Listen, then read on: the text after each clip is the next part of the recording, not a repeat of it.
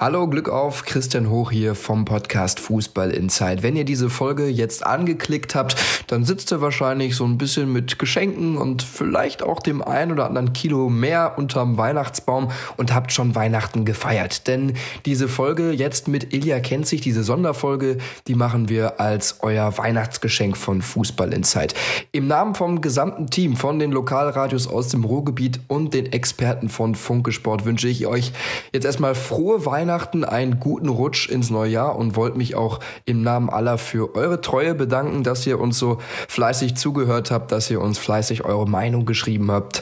Ich hoffe, das geht so weiter im Jahr 2020. Ich wünsche euch alles Gute und übergebe nochmal an den Kollegen Timo Düng. Hallo, Timo Düngen hier von eurem Podcast Fußball Insight. Wir haben in diesem Jahr wirklich sehr, sehr viel zu bereden gehabt. Wir haben sehr viel Spaß gehabt. Es war richtig spannend und wir haben natürlich auch ordentlich Tacheles geredet. Und und genauso hoffe ich, geht's dann im neuen Jahr weiter. Wir werden uns auf jeden Fall hören. Bis dahin wünsche ich euch aber jetzt natürlich erstmal frohe Weihnachten und natürlich einen guten Rutsch ins neue Jahr. Fußball Inside.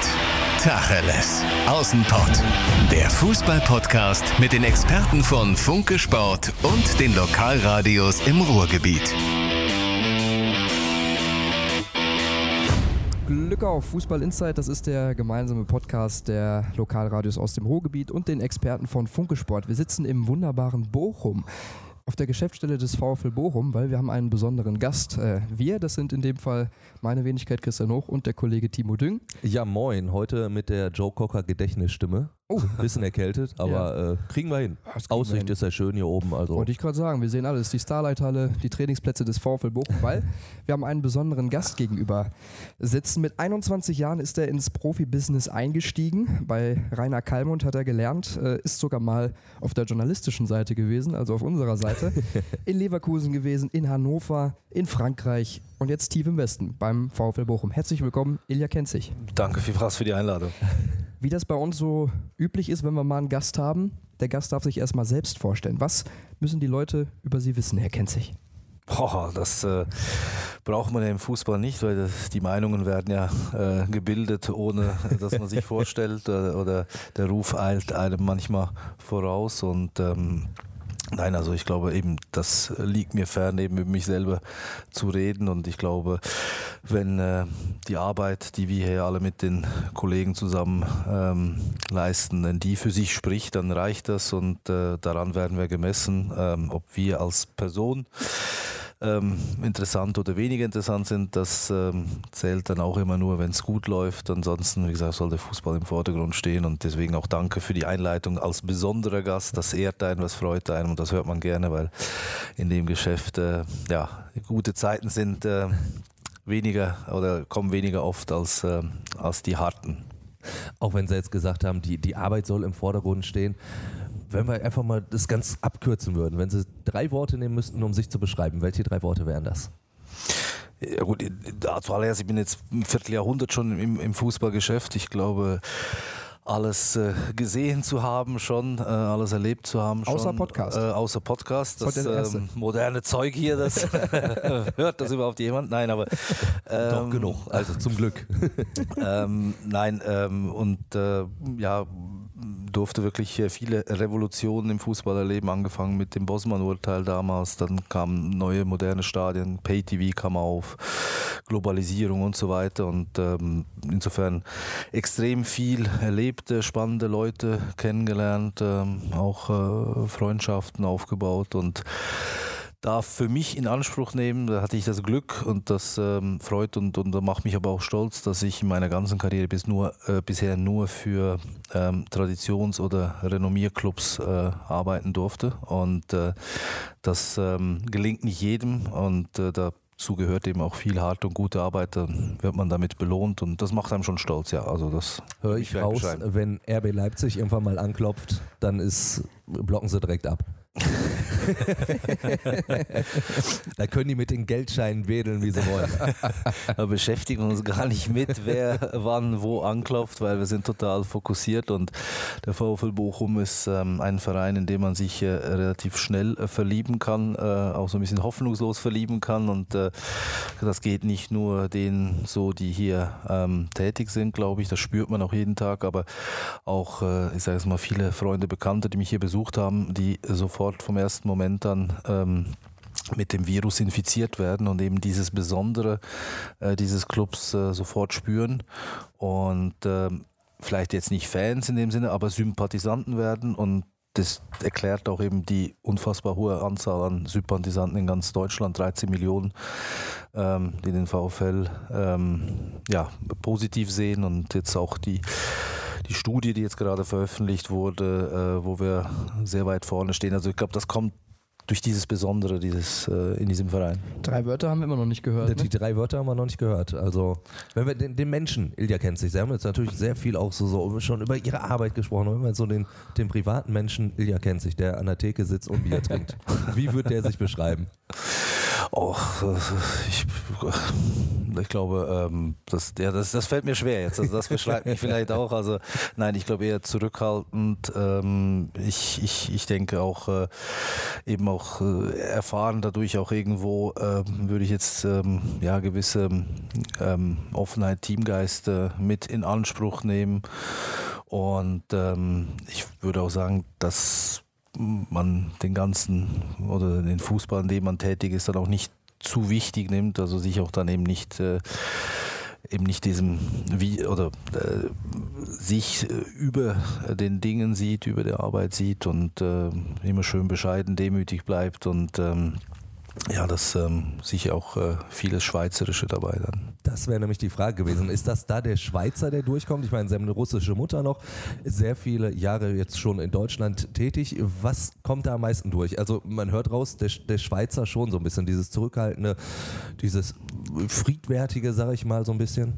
Ja gut, da, da sind wir Schweizer schauen ja immer äh, den Deutschen hoch und äh, äh, das, ähm, äh, nein, ist, ist glaube ich schon. Also ähm, wenn man mal so ähm, erzogen und aufwächst, äh, dann kann man nicht mehr anders. Man ist genau, man ist anständig, man ist pünktlich und man ist verlässlich und das sind ja auch die Dinge, die in Deutschland immer noch äh, hochgehalten werden zum Glück und insofern war die Zeit in Frankreich etwas speziell. Das war ähm, auch sehr charmant, aber man musste sich dann wirklich auch, äh, man muss auch mal ein paar Mal auf zehn äh, zählen, bevor man reagiert hat, weil. Haben ein ähm, bisschen lockere Lebensart, ne? Das äh, ist schwierig zu verstehen, wenn die Leute halt äh, erst um äh, ja, Viertel nach neun zur Arbeit kommen, dann erstmal sich den einen Kaffee machen. Den ersten Rosé schon äh, quasi fast drin haben. Ja, das, das getrunken wurde deutlich weniger als in Deutschland. Auch das ist mir eigentlich hier oh. sympathisch, sage ich mal.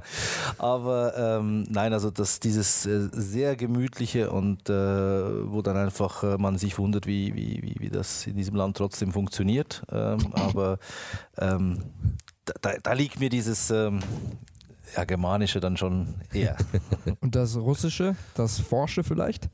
Das bin ich nicht, glaube ich. Also forsche, ich glaube eben, wie gesagt, das Geschäft lehrt einem auch viel äh, Demut und äh, man kann äh, heute Sieger sein und schon in einer Woche ist man, ist man der Depp. Also ähm, mit, mit den Jahren, mit der Erfahrung weiß man das auch besser einzuschätzen und ähm, ich glaube, ähm, das Fußballgeschäft ist so komplex, noch viel äh, komplizierter als Politik und äh, es geht am Schluss äh, um das Zusammenspiel von Menschen, sei es jetzt die Spieler und der Trainer, sei es dann das Team äh, im Management oder mit den Fans, mit den Medien, das ist alles ähm, sehr, sehr ähm, ähm, äh, schwierig, äh, das im Lot zu halten und mhm. äh, das ist auch eine Kunst und ähm, das, glaube ich, haben wir ganz gut angeeignet, eben ähm, äh, in, diesem, in diesen Gewässern zu navigieren, ohne irgendwo eben anzustoßen.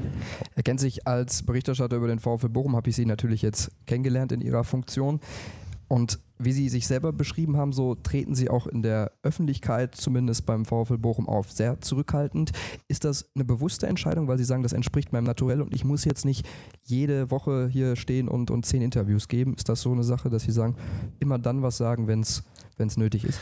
Gut, das ist auch Erfahrung. Ich meine, und, und man muss auch sagen, das hatte ich alles schon. Ne? Und äh, ich glaube, das äh, ist jetzt nicht, dass man sich versteckt in dem Sinne, aber ähm, unsere Zufriedenheit, die Befriedigung kommt wirklich darin, dass wir viele Projekte vorantreiben, dass wir jeden Tag den Club ein bisschen besser machen, dass wir das auch äh, ähm, nachweisen können, dass wir besser werden, dass wir nicht davon reden. Und insofern ähm, ist nicht, äh, sagen wir gesagt, mit, mit den vielen Jahren im Fußball, dann äh, freut man sich nicht äh, über das nächste große Interview in der Zeitung, sondern wenn man etwas geschafft hat und ähm, das spricht sich dann auch rum, intern, extern und daher kommt dann wirklich diese Befriedigung.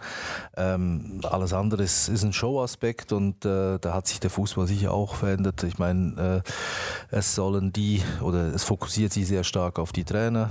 Äh, es fokussiert sich natürlich in, in Deutschland ist noch sehr extrem auf die, auf die Sportdirektoren, die auch eine, eine andere Rolle haben als früher.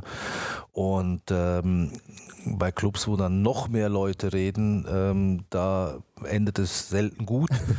Und ich habe das auch am, am, beim ersten Treffen mit dem VfL Bochum eigentlich auch so in äh, meinen Unterlagen, meinem Konzept oder meinen Ideen so dargestellt. Also ich habe normalerweise reicht es, wenn, wenn der Trainer spricht, wenn der Sportdirektor ein bisschen spricht und dann gibt es ja noch den, den Vorsitzenden, der gewählt ist. Und alle anderen, das ist dann Beiwerk und äh, wie gesagt, da glaube ich, sollte man sich dann auch nicht zu wichtig nehmen. Entscheidend ist, dass wir ähm, vorankommen, dann kriegen alle genug Sonne und ähm, ja, den anderen Teil hatte ich dann schon. Vielleicht kommt es natürlich auch daher, dass man auch kein Bedürfnis äh, hat, dann jeden Tag irgendwo irgendwas sagen zu wollen. Und äh, ich finde es so ganz angenehm. Man ist ja trotzdem nicht in der Versenkung und äh, dass wir jetzt heute miteinander reden dürfen und als besonderer Gast auch noch vorgestellt zu werden. Also, was will man mehr? Ne? Umso mehr freuen wir uns, dass äh, Sie heute hier im Podcast ja, sind. Absolut. Und Sie, Sie haben eigentlich gerade schon äh, einmal eine, eine große Brandrede für den VfL gehalten, haben gesagt, das ist so ein Club, in dem man sich verlieben kann oder Sie sich auf jeden Fall verliebt haben. Seit März 2018 sind Sie Sprecher der Geschäftsführung beim VfL Bochum. Wenn Sie jetzt die Zeit so ein bisschen Revue passieren lassen, welches Fazit würden Sie da ziehen? Äh, war sehr intensiv, das ähm, habe ich vielleicht nicht anders erwartet. Äh, ähm, und äh, ich glaube, wir haben äh, unglaublich äh, viel erreicht. Äh, man jetzt würde es den Rahmen sprengen. Die Projekte, die wir angeschoben wir haben. Wir können gerne ein bisschen erzählen. Nein, nein, aber wirklich, wir haben vom ersten Tag an unsere Strategie bekannt gegeben, zu der wir auch stehen und wo wir in regelmäßigen Abständen immer auch aufzeigen, dass wir ähm, den ähm, der Linie treu bleiben, dass die Leute sich eben auf uns verlassen können, dass sie wissen, was wir tun, wie wir tun und was sie schlussendlich auch bekommen. Und ähm, das war uns auch ganz wichtig und ich glaube, wir haben ähm, in allen Bereichen äh, Fortschritte erzielt. Wie gesagt, den Club jeden Tag ein bisschen besser äh, gemacht und natürlich, wenn man nur äh, die wöchentlichen Ergebnisse betrachtet, das Tagesgeschäft, ja klar, dann einmal ist es gut, einmal ist es schlecht, das geht allen so. Aber wenn wir vielleicht mal die, die Vogelperspektive einnehmen und das Ganze etwas globaler sehen oder jetzt die zwei Jahre nehmen, dann glaube ich, stimmt schon der Trend und äh, vielleicht wird man man in zehn Jahren zurückblicken und sagen, okay, das äh, war äh, mehr als ordentlich, die, das war Aufbauarbeit, die haben das äh, in die richtige Richtung gelenkt, das Schiff und davon bin ich überzeugt. Und äh, es ist ja im Fußball heute so, dass ähm, wenn du eine Entscheidung mehr richtig als falsch triffst, dann hast du schon einen guten Job gemacht. Und das ist bei uns definitiv der Fall in allen Bereichen. Und deswegen glaube ich, sind wir auf einem richtigen Weg. Und klar, nochmal, die wöchentliche Betrachtung, das ist was anderes, aber global gesehen, glaube ich, ähm, haben wir den Verein vorangebracht. Aber das wird man erst messen können, ja, vielleicht ein paar Jahren, vielleicht wenn wir weg sind, keine Ahnung, aber ähm, das Gefühl habe ich schon. Jetzt kommen wir um die Ecke als Journalisten, als Medienschaffende und müssen eben über auch diese wöchentliche Bewertung sprechen. Es war ein sportlich schwieriges Jahr für den VfL Bochum insgesamt 2019. Die Hinrunde war jetzt auch sportlich sehr schwierig. Wo sehen Sie da die Gründe? Dass es so gelaufen ist, wie es gelaufen ist. Ja gut, es gibt immer Gründe, das ist ja glaube ich auch das Positive daran, dass man eigentlich auch immer erklären kann, wieso gewisse Dinge nicht funktioniert haben und ähm, dass man darauf auch immer Lösungen gefunden hat. Und äh, glaube auch das, ähm, oder vielleicht darf ich das äh, äh plakativ so ein bisschen sagen, wir ähm, unsere Mission steht unter einem guten Stern, weil ähm, immer wenn wir gewisse Ergebnisse oder den Eintritt gewisser Ereignisse gebraucht haben, ist es auch so passiert, damit es positiv weiterging, sei es auf dem Platz, äh, wo wir letzten Februar viermal am Stück verloren haben, aber eben nicht fünf und nicht sechsmal, sondern den freien Fall stoppen konnten und dann sagen wir, ähm, das Ganze, den, den, den Sturzflug aufgefangen haben. Sei es, dass wir Spiele gewonnen haben vor Ereignissen, die entscheidend waren, wie Jahreshauptversammlungen, ähm, sei es, dass also das vergangene Spiel jetzt.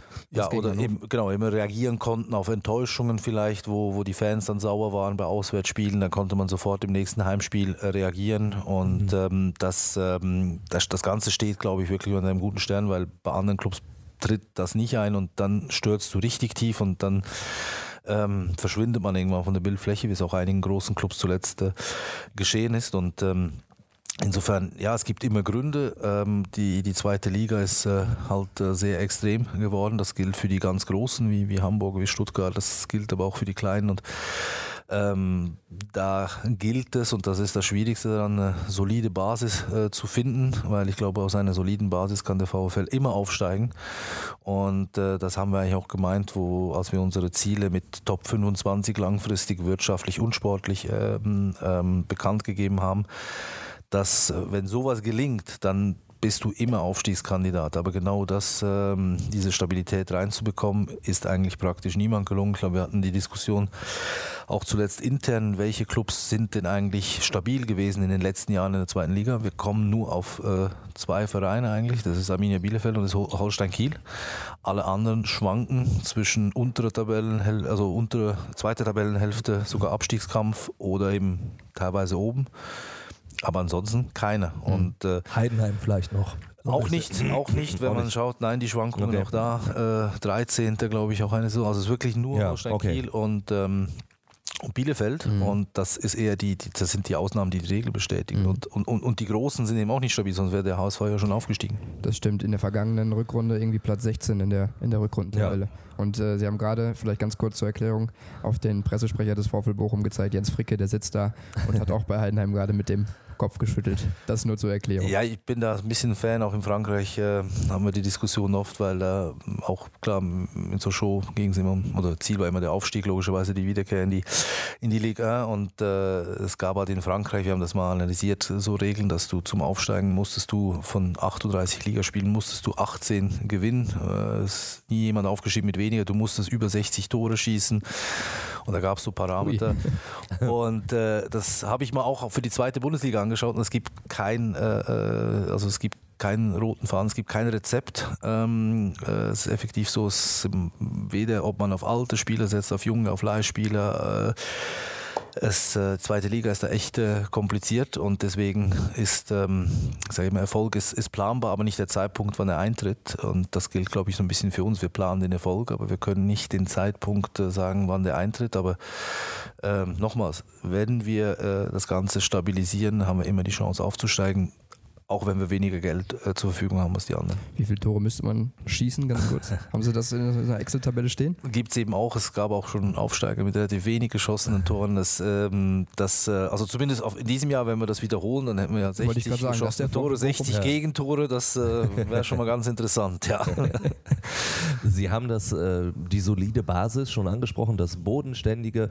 Das ist ja auch so ein bisschen die, die Identität, die der VfL Bochum schaffen möchte. Dieses familiäre, bodenständige, so zwischen dem Kommerz, der ja nun mal teilweise auch hier bei uns im Ruhrgebiet schon herrscht, Borussia Dortmund und auch Schalke 04 möchte ich da gar nicht ausnehmen, auch wenn die sich gerne als Kumpelverein mal darstellen. Das ist auch ein riesiges Wirtschaftsunternehmen. Einfach. Und dein MSV Duisburg? Der MSV Duisburg ist äh, wirtschaftlich und kommerzmäßig nicht ganz so auf diesem Niveau, sagen wir es mal so. Sehen Sie den VfL da weiterhin auf dem richtigen Weg, dass das so klappen kann? Also ich glaube ja, also die, die, die Kraft äh, des Vereins, äh, äh, glaube ich, äh, ist so stark, dass sie verhindert, dass, dass man da irgendwie sein Profil verändert und ähm, wir, wir wollen das wirklich pflegen und, und hegen, ähm, die Tradition hervorzuheben, ähm, aber nicht rückständig zu sein. Deswegen haben wir gesagt, bei uns das Motto muss heißen Tradition und Innovation. Ähm, Innovation sind wir natürlich irgendwo limitiert äh, aufgrund unserer Möglichkeiten der Ressourcen. Aber Innovation kann eben auch sein im Talentwerk, äh, junge Spieler, äh, junge Bundesliga-Spitzenspieler zu formen. Äh, das ist ja auch irgendwo gehört zur DNA des Clubs. Das, äh, da ist man absolut spitze, glaube ich, im Nachwuchsbereich. Gehört aber auch dazu, dass man vielleicht das äh, eine Plattform ist für Spieler, die den zweiten Anlauf nehmen. Ich denke, Hinterseher, Stöger zuletzt, die hier nochmal richtig durchgestartet sind und ähm, Tradition, weil es einfach äh, zum, zum, zum Selbstverständnis und zur Identität des, des Clubs gehören muss, dass man die pflegt. Und es gibt so starke Traditionen, die eben ähm, also diese VfL-Familie auch zusammenhalten. Und wir hatten gestern gerade ein Legenden-Weihnachtsessen. Wir wollen ja den Bereich ähm, der, der ehemaligen ähm, wirklich hochfahren und äh, äh Kontakt zu allen ehemaligen Spielern äh, des VfL herstellen und äh, haben da wirklich Großes vor. Und das äh, hat ja auch gezeigt, dass was für ein Potenzial oder was, äh, was ähm, für eine Ausstrahlung da ausgeht. Ich meine, wenn sich die ehemaligen des SV Sandhausen oder des FC Heidenheim treffen, dann ist das ein bisschen anders, als wenn äh, hier beim VfB Bochum die Legenden zusammenkommen. Und äh, das sind Spieler, die man in ganz Deutschland kennt, die man im Ausland kennt. Und äh, ja. das äh, müssen wir pflegen. Und äh, die haben die Geschichte geschrieben und dafür gesorgt, eben, dass der Club so was Besonderes geworden ist. Und unsere Aufgabe ist das jetzt unbedingt eben hochzuhalten. Also da bin ich vielleicht auch ähm, extremer Fußballromantiker, aber das ist, äh, das ist eine Anführungszeichen verdammte Pflicht von uns, das, äh, das zu tun. In Heidenheim ist wahrscheinlich dann nur einfach ein Schnatterer auf der Legendenwand und das war's dann. Ne? und der Trainer Frank Schmidt. Und der Trainer Frank Schmidt, logischerweise, ja. Jetzt ist es natürlich so, im Fußball das hatten wir gerade auch schon als Thema, bestimmen die Ergebnisse auch die Laune rund um den Club und wahrscheinlich auch intern. Das ist ja völlig verständlich. Sie haben gesagt, der VfL ist auf einem guten Weg, ist auf einem stabilen Weg. Trotzdem gibt es ja dann immer wieder Momente, wo der, dieser Weg auch mal bröckelt. Wenn wir vielleicht bei der aktuellen Situation noch kurz bleiben. In dieser Saison war es so, dass sich der Trainer, der Ex-Trainer Robin Dutt, ähm, ja, Anfang der Saison äh, nach dem 3 zu 3 gegen Wien Wiesbaden selbst öffentlich in Frage gestellt hat auf der Pressekonferenz. Das war, glaube ich, ein Novum im deutschen Fußball. Also wir als Journalisten haben da auf der Pressekonferenz nicht mitgerechnet und auch gar nicht die Frage gestellt. Und ich denke mal, so wie ich das verstanden habe, im Verein war es auch kein Thema, da den Trainer in Frage äh, zu stellen. Herr Kenzig, wie bewerten Sie die damalige Situation vielleicht heute mit ein bisschen Abstand? Also ich glaube, der VfL steht oder sollte für Kontinuität stehen und tut es auch. Und das zeigt eben auch, dass hier Personen, sei es egal im sportlichen Bereich, nicht sportlichen Bereich, auf allen Ebenen eben nicht in Frage gestellt werden, wenn Ergebnisse ausbleiben. Und das hält ja im Fußball immer mehr Einzug, dass äh, äh, relativ äh, kühl und respektlos und, und stillos und dann einfach rücksichtslos äh, gehandelt wird. Und es gab überhaupt keine Diskussion äh, um, um Robin Dutt. Im Gegenteil, ähm, wir wollten ja mit ihm äh, das Projekt auch Umbruch und Weiterentwicklung durchziehen und natürlich äh, konnte man spüren, ich denke, dass äh, äh die Vorbereitung äh, ja nicht viel Gutes verheißen hat, äh, dann noch mit einem schweren Saisonstart. Aber ähm, bei diesem Spiel ähm, dass, dass da der Trainer quasi ähm, diesen Weg wählt, ohne das vorher mit irgendjemand abzusprechen. Das war für uns überraschend. So kannten wir Robin Dutt ehrlich gesagt auch, auch nicht. Und äh, ich kann mir das heute immer noch erklären, dass das unter starken Emotionen passiert ist. Es äh, gab ja Ereignisse während des Spiels, in der Halbzeit nach dem Spiel. Und das, klar, nimmt einen extrem mit. Und das hat vielleicht diese Reaktion provoziert, die dann nachher nicht mehr, ähm, ja, die Worte waren nicht mehr äh, zurückzunehmen.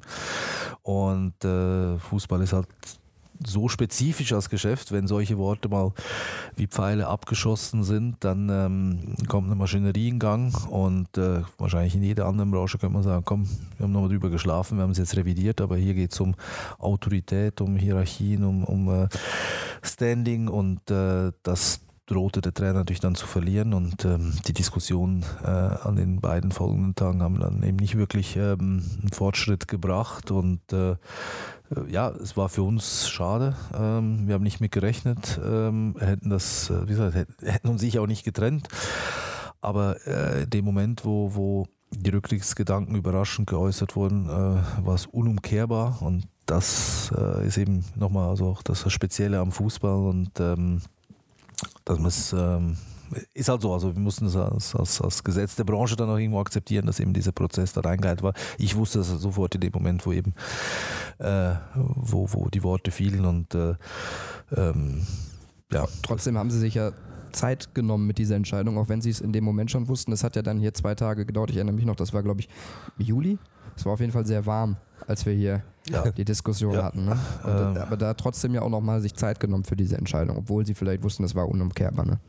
Ja, ich glaube, man musste erst mal am nächsten Tag, ähm, ich glaube, also nach dem Spiel, wir haben uns ja nach dem Spiel auch nochmal zusammengesetzt, auch mit dem Präsidium und äh, da war, äh, hat man gespürt, dass alle sehr äh, geschockt waren und äh, das hat vielleicht noch nicht so viel gebracht. Dann der Sonntag wurde genutzt, vor allem auch äh, ähm, von, von meinem Kollegen Sebastian Schinzel, als er dann intensiv auch mal mit dem Trainer gesprochen hat und wo wir dann in Ruhe mit, mit den Gremien das äh, besprochen haben und ähm, am Montag halt dann die Entscheidung fällen mussten, nachdem man gemerkt hat, das ist unumkehrbar und das wäre wahrscheinlich eben auch nicht, ähm, klar, wir hätten sagen können, äh, wir machen weiter, aber vermutlich hätte uns das wieder eingeholt, weil in dem Moment ist etwas kaputt gegangen und äh, ja, ähm, kann aber nur sagen, dass die Zusammenarbeit äh, jederzeit äh, angenehm, professionell war, muss man wirklich sagen. Also Robin Dutt ist sehr, sehr erfahren und äh, ich glaube, hat den Verein ähm, in einer schwierigen Phase gerettet vor dem Supergau, ähm, hat, äh, hat, hat, hat, sich und den Verein sehr gut verkauft und hat da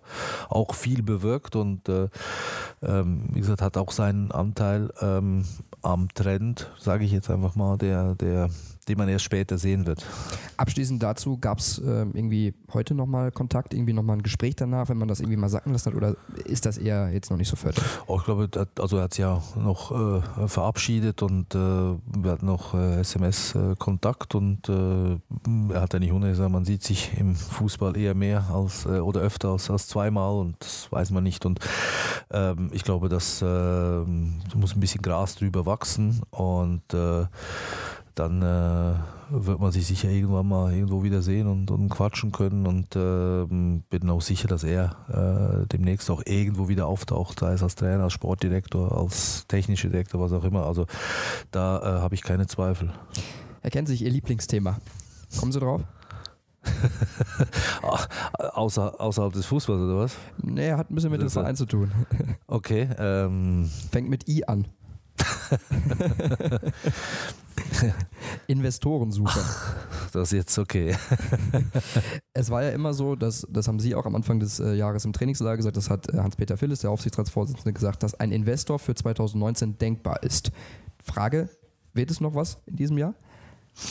Ja, Christoph Daum hat immer gesagt, alles Denkbare ist machbar im Fußball, aber nein, also das wird dem Jahr natürlich definitiv nichts mehr, aber ähm, was ja viel wichtiger ist, dass wir nicht untätig waren und äh, ich kann ja nur äh, für die letzten beiden Jahre sprechen, äh, wovon das erste Jahr, halbe Jahr in, in Investor überhaupt kein Thema war. Wir müssen erstmal schauen, dass wir in der Liga bleiben und äh, gut kommunizieren und Ruhe reinbringen und äh, dann im Sommer 18 haben wir uns dann wirklich auch dran gemacht, das ganze Thema mal aufzuarbeiten, intern mal え? Vorzustellen, äh, wie der Markt aussieht, was Investoren angeht und was es bedeutet, Investoren zuzunehmen. Dann ähm, haben wir sehr viel äh, investiert, auch Zeit investiert in die Vorbereitung der ganzen äh, rechtlichen, formalen Dinge. Das, das ist sehr komplex, äh, hochkomplex wirklich. Das äh, haben wir auch nicht alleine gemacht, sondern mit unserer äh, Wirtschaftsprüfung zusammen mit Anwälten und waren dann aber startklar und ähm, in einem ersten Schritt, so wie das damals auch versprochen wurde, ähm, ging es daran im Umfeld ähm, Kontakte zu prüfen und äh, da laufen heute auch noch Gespräche. Das, wenn, ob die positiv, negativ enden, das, das kann man nicht sagen, aber die laufen und ähm, parallel dazu, wie an der Jahreshauptversammlung eben auch vorgestellt, ähm, soll die Suche jetzt auch ausgeweitet werden, weil einfach im Umfeld äh, zu wenig Optionen äh, vorhanden sind und äh, diese ausgeweitete Suche haben wir ebenfalls äh, strukturiert und wollen damit im Januar beginnen. Also ich glaube, von was wir machen äh, konnten, haben wir getan, auf hohem Niveau getan. Also ich finde wirklich, da sind wir wirklich im Spitzenbereich unterwegs können das natürlich alles nicht öffentlich machen, äh, verständlicherweise. Ja, also, manchmal würde man gerne auch äh, die Öffentlichkeit dann teilhaben lassen, aber das äh, ja, genau, würde, die, der, die Fragen der, kommen ja, ne, ja, ja, Fans. Ja. Der, der, Dimension des Geschäfts und eben der, der Seriosität äh, ähm, abträglich sein und ähm, Insofern sind wir da aber gut unterwegs. Aber ob es morgen, übermorgen oder in einem Jahr, das kann niemand sagen, weil äh, ich habe mir gesagt, das ist nicht wie auf dem Transfermarkt. Ich kann am, am, in der letzten Minute äh, des Transferfensters immer noch einen Spieler holen. Es wird immer einen geben, den ich kriegen kann, aber es gibt keinen Investorenmarkt und äh, äh, dort ist es auch nicht so, dass wir die Entscheidung beeinflussen können. Das heißt, es muss ja irgendjemand einen Sinn darin sehen, sich zu engagieren und wir reden ja nicht von einem Mäzen, der aus emotionalen Gründen kommt, sondern wir reden über jemanden, der rational denkt, der einen Plan hat, der weiß, wieso er in den Fußball hineingeht. Und diese Leute wollen mit einer guten Story überzeugt werden. Die wollen sehen, was schafft ihr für Werte, was habt ihr vielleicht schon für Werte, was ähm, bringt mir das Ganze. Und äh, das, daran haben wir lange gearbeitet, weil ohne diese Argumente brauche ich auch gar keinen ansprechen. Ähm, einfach so wird niemand so viel Geld hier abladen und wir reden wirklich auch von Dimensionen, die äh, im europäischen Vergleich enorm, äh, enorm sind. Klar, der deutsche Fußballmarkt hat seinen Preis, aber ähm, es gibt Investoren, die könnten für, äh, für das Investment, wo sie einen Minderheitsanteil beim VfL bekommen, ganze Clubs in England und äh, also in der zweiten Liga in England oder sogar in der ersten Liga in Frankreich kaufen. Und deswegen muss unsere Story sehr, sehr gut sein und äh, die haben wir ausgearbeitet. Ich bin gespannt auf die, die Ansprache, die ab Januar losgeht. Ich bin gespannt, wie die Gespräche, die wir bis jetzt geführt haben, weitergehen. Und ähm, ähm, wichtig ist am Schluss sowieso, dass es der richtige ist. Also ich würde da gar keine ja, Deadlines setzen, ich persönlich, weil ähm, Liverpool hat drei Jahre lang eine Welttournee gemacht. Die sind wirklich äh, die Kontinente abgeflogen, haben sich mit reichen Leuten getroffen, um sich vorzustellen und haben dann erstmal den falschen Investor gefunden, äh, der, der danach ja auch abgelöst wurde. Und ich habe jetzt gerade gesehen, auch vergleichbare Clubs, äh, Derby County in England, wo der Besitzer jetzt gerade gesagt hat, wir, unsere Suche läuft schon seit zwei Jahren und da reden wir mit einem Club, der letztes Jahr fast in die Premier League aufgestiegen ist. Also man kann es äh, auch da, äh, man kann es planen, aber man kann nicht sagen, wann die Planung dann zum Erfolg führt. Aber ich glaube, wir sind gut aufgestellt. Also da kann ich wirklich alle beruhigen, aber möchte auch alle nochmal sensibilisieren. Ähm, der, wenn es der falsche ist, dann wird dieser Verein nie mehr der gleiche sein, wie er vorher war. Deswegen ähm, gehen wir mit, und ich sage das immer wieder, mit enormem Demut, mit großem Respekt an diese Aufgabe, weil ähm, wir wollen alle hier keine Geschichte oder in, in, in, diesem Zusammenhang negativ in den Geschichtsbüchern eines Tages auftauchen. So ein bisschen haben Sie es jetzt angerissen, aber um nochmal nachzuhaken, also welche Art Investor würde zum VfL passen? Also ich glaube, äh, wie gesagt, äh, es muss jemand sein, der ähm, aus meiner Sicht eben einen Grund hat, in den Fußball hineinzugehen, dadurch eben keine Emotion zeigt, der jetzt nicht irgendwie in die Aufstellung eingreift oder der ähm, äh, verrückt investiert und, und das Ding dann äh, gegen die Wand fährt. Äh, ich glaube, ja, Ismaik in, in 1860, der hatte ja auch nichts Böses vor, der wollte Erfolg, der wollte hoch in die Bundesliga, der wollte international spielen. Champions League hat er gesagt. Ja, ich glaube, glaube sogar, dass er das wollte. Er hat ja auch unfassbar viel Geld dafür ausgegeben, aber dieses viele Geld ausgeben hat den Club eigentlich erst in, äh, in, in die vierte Liga dann geführt, schlussendlich äh, erstmal. Und deswegen glaube ich, braucht es jemand, der sagt, ich, ich, ich will äh, den, ähm, den VfL, den Wert des VfL steigern, weil davon profitiere ich und das kann ich in dem tun, indem ich die Basis stärke, die die vorher gesagt haben, indem das Talentwerk, wo die, Talent, wo die, die Top-Talente rauskommen, die den Unterschied Unterschiede ausmachen in der zweiten Liga, indem der Lizenzetat nicht jedes Jahr schwankt äh, in Abhängigkeit der Fernsehgelder, was uns verrückt macht, was alle verrückt macht in der Liga, aber äh, bei uns halt besonders schwierig ist, weil wir auf relativ hohem Niveau sind und jeder Einbruch des Fernsehgelds dann nur bei den Spielern kompensiert werden kann. Ähm, indem wir vielleicht Möglichkeit haben, jedes Jahr Transfersummen äh, zu zahlen, also in Spieler zu investieren, die dann später noch mehr Geld bringen, aber Qualität haben und eben auch unser langfristiger wirtschaftlicher Entwicklungsplan, äh, Vision 35 Plus genannt. Da sind viele Projekte, die wir noch nicht ähm, beginnen konnten, weil einfach das Geld dafür fehlt, äh, die uns aber mehr Umsatz bringen würden. Und wenn Investor kommt und sagt, ja, ich sehe das, wenn ich euch das Geld dafür gebe und ihr erfolgreich seid, dann ist der Club in zehn Jahren vielleicht doppelt so viel wert und das ist mein Interesse, aber ich habe äh, keine Eile. Ich begleite das gerne, aber ähm, ich bin kein expliziter Fußballfanatiker, sondern ich sehe das wirklich als Investment im Sport. Ich glaube, das ist der rationalste und der, oder das wäre ein rationaler und äh, verlässlicher Partner. Äh, gefährlich, wie gesagt, wird es bei denen, die dann entweder die Öffentlichkeit suchen oder eben ähm, sich Kindheitsträume erfüllen, dann mal die Aufstellung zu machen. Und in, in direkter Nachbarschaft gibt es ja auch so einen Verein, der sicher auch nur den Erfolg im Kopf hat, glaube ich, auch, der sehr viel Geld dafür ausgibt, aber die Art und Weise halt dann nicht passt. Sie meinen KFC Oerding. Genau, und äh, auch eben kulturell muss es natürlich auch passen. Das kommt dann auch noch dazu. Ich glaube, dass ähm, äh, jemand eben verstehen muss, wie, wie, der, wie der Ruhrpott funktioniert, wie, wie, wie der deutsche Fußball funktioniert und so weiter.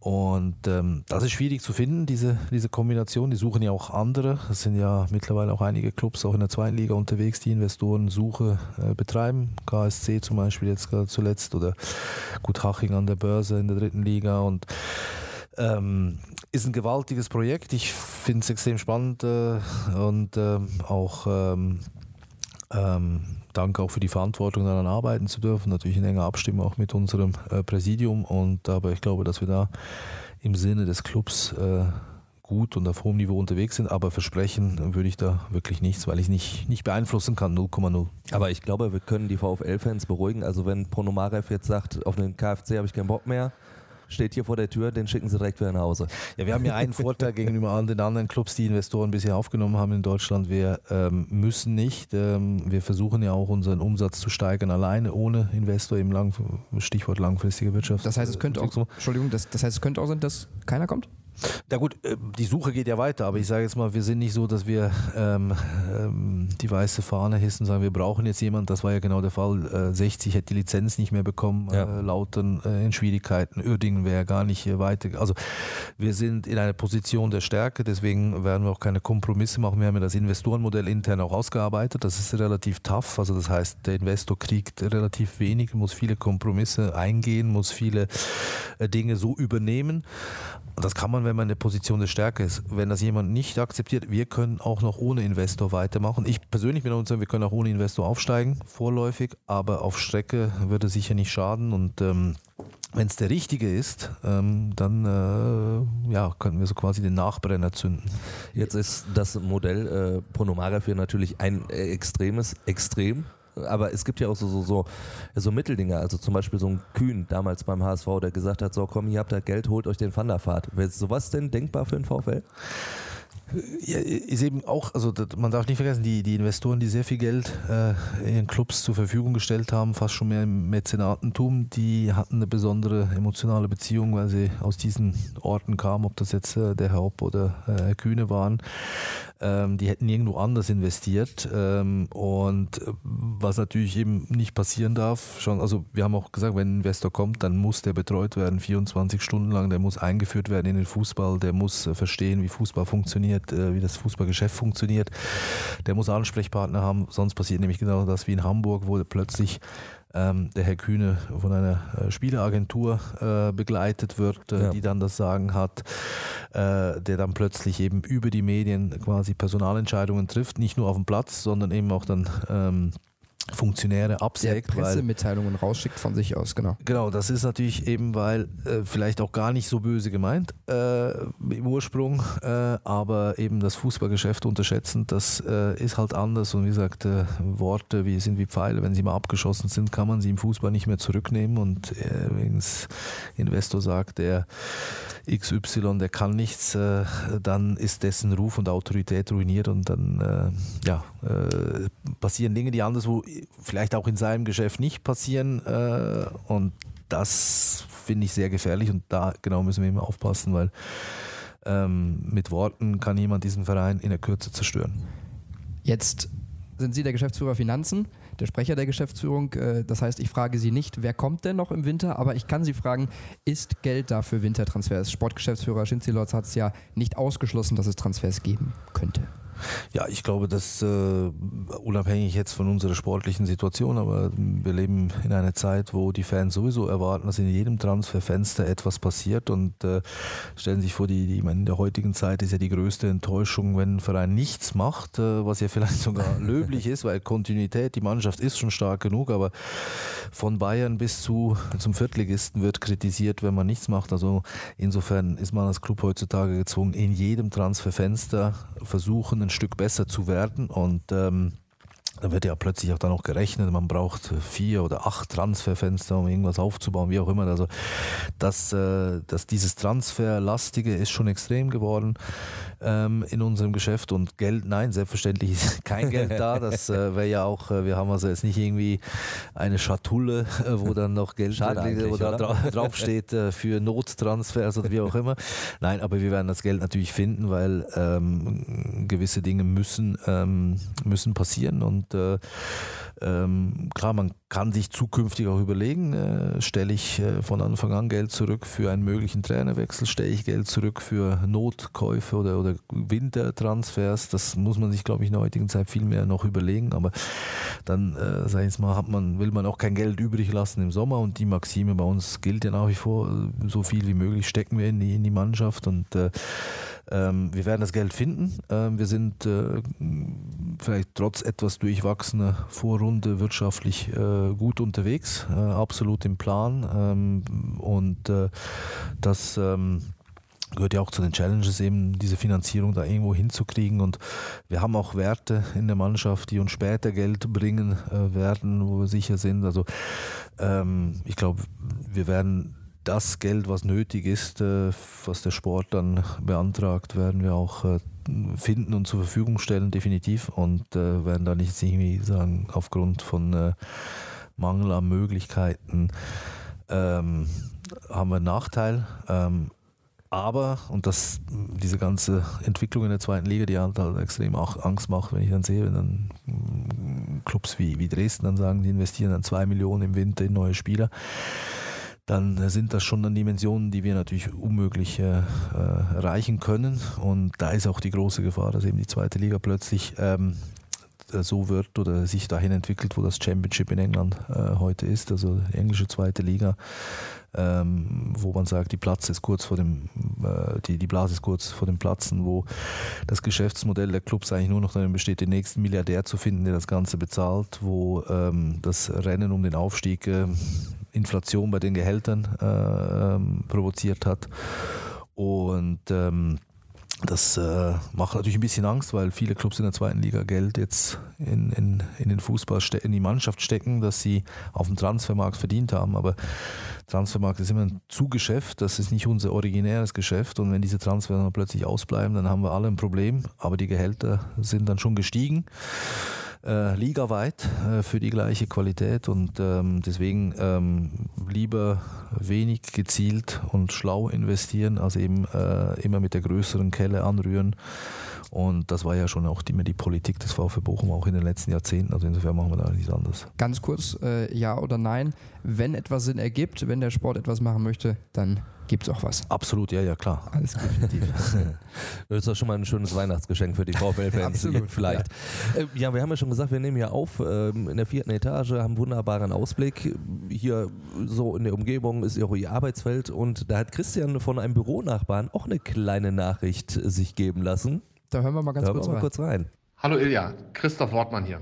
Ähm, ich habe gerade gehört, du bist beim Podcast Fußball in Zeit zu Gast und habe da natürlich eine, eine sehr spannende Frage an dich. Ähm, wir stehen ja beim Spiel oder an Spieltagen immer äh, nebeneinander dort oben und äh, ich weiß ja, du bist sehr angespannt und, äh, und äh, nervös äh, während der Spiele und ähm, rauchst sicherlich da auch mal die eine oder andere Zigarette mehr als sonst. Aber mich würde tatsächlich mal interessieren, wie viele Zigaretten du während eines Spiels denn da, denn da rauchst ähm, und wie nervös du denn während eines Spiels äh, bist. Ähm, also freue mich auf deine Antwort. Äh, bis die Tage. Ciao. Ja, wir freuen uns auch auf die Antwort. Ne?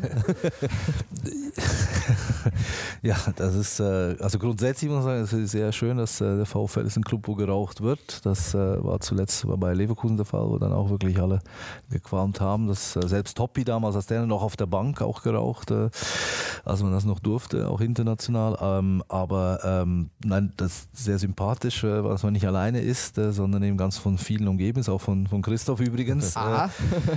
Und ähm, ja, das gehört äh, zum einen zum Ritual, zum anderen beruhigt es in der Tat. Und äh, an so einem Spieltag, klar, geht dann schon eine Schachtel, äh, reicht nicht eigentlich in der Regel. Oh. Also, also bei, beim Spiel schon, aber sagen wir, so während der 90 Minuten schon eine halbe Schachtel oder so mindestens drin. Und ähm, ja, aber das, äh, man, man, das ist ja eigentlich auch das Schöne, was man, wenn man mal raus ist im Fußball vermisst, äh, dass dieses Adrenalin, dieses, ähm, man weiß ja nicht, wie die nächste Woche wird. Man arbeitet eigentlich die ganze Woche und dann entscheidet dieses Spiel über ähm, die Stimmungslage und äh, dann ist die Anspannung schon groß, weil du kannst dann auch nichts mehr machen und dann äh, stehen wir da und rauchen und äh, hoffen, äh, dass äh, auch gewisse Rituale, wenn jetzt äh, dann und dann eine Zigarette angezündet wird, passiert dies und jenes. Verstehe, also 21 Minuten, zweite Zigarette, dann trifft der VfL. Bei mir ist es dann, ich wechsle auch zwischen Zigaretten und Fisherman's Friend. Wenn es nicht, nicht, läuft, dann muss immer so ein Bonbon reingeschmissen werden und dann äh, läuft es auch schon wieder auf dem Platz. Aber Fußballer sind abergläubisch, ich war auch so. Das sowieso, und man hört raus, also auch so, so ein Spiel, selbst wenn man nicht auf dem Platz steht, das ist ja offensichtlich Stress pur dann für sie. Ja, ja, also und das Schöne ist, ich schaue mich rum, alle rauchen, äh, die Mitarbeiter äh, auf der Tribüne, ähm, das ist noch, äh, das ja, ich weiß, wir haben Diskussionen auch um rauchfreies Stadion und so weiter, aber irgendwo, das sind Dinge, ähm, im Stadion darf man fluchen, darf man kritisieren, darf man sich äh, betrinken, darf man Dinge essen, die man sonst nicht darf und Rauchen gehört dazu. Ich glaube, das ist ja auch das Schöne in der heutigen Zeit, dass das eben auch so eine Plattform oder eine Möglichkeit ist, äh, wo man äh, ja ein bisschen vom Alltag äh, ähm, weggehen kann für alle, die, die zum Fußball kommen und das gilt für uns dann auch und ja, das gehört definitiv dazu, äh, dieses Ritual und äh, werden wir auch nicht aufhören. also ich merke schon, wir, wir könnten noch äh, sehr viel länger über den VfL sprechen. Ist natürlich auch ihre aktuelle Station, da wo sie wirklich sehr, sehr viel Herzblut reinstecken, das hört man definitiv raus. Dankeschön.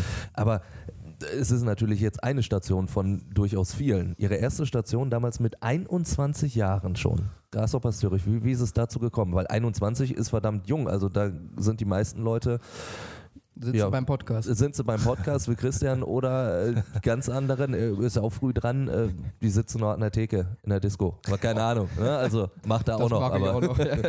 aber die machen nichts anderes. Nein, man muss im kleinen Nebengeschäft muss natürlich immer am richtigen Ort zur richtigen Zeit äh, zur richtigen Zeit sein und danach ähm, natürlich aber auch was leisten und ähm, ich hatte das, das, das Glück, äh, ich habe da so ein bisschen mit, damals gab es die ganze Branche, Spieler, Vermittler, Agent noch nicht und äh, das war 1993 und äh, ich habe äh, das versucht so ein bisschen anzufangen, weil ich wollte in den Fußball rein. Als, als, als Spieler hätte es nicht gereicht und ähm, Dadurch wurde dann äh, damals der, der, der Sportdirektor Erich Vogel, äh, der bei Grasshoppers Zürich war, eine Ikone damals, war auch der, ist ja auch der Rekordmeister und damals war er auch der führende Schweizer Club und wurde dann, ähm, äh, hat sich dafür interessiert, wer stand hinter diesen Angeboten, in diesem Kontakt und hat mich da mal eingeladen und ähm, dadurch ist dann ja, eine Anstellung und Beschäftigung als sein Assistent, als Verantwortlicher für die Transfers geworden.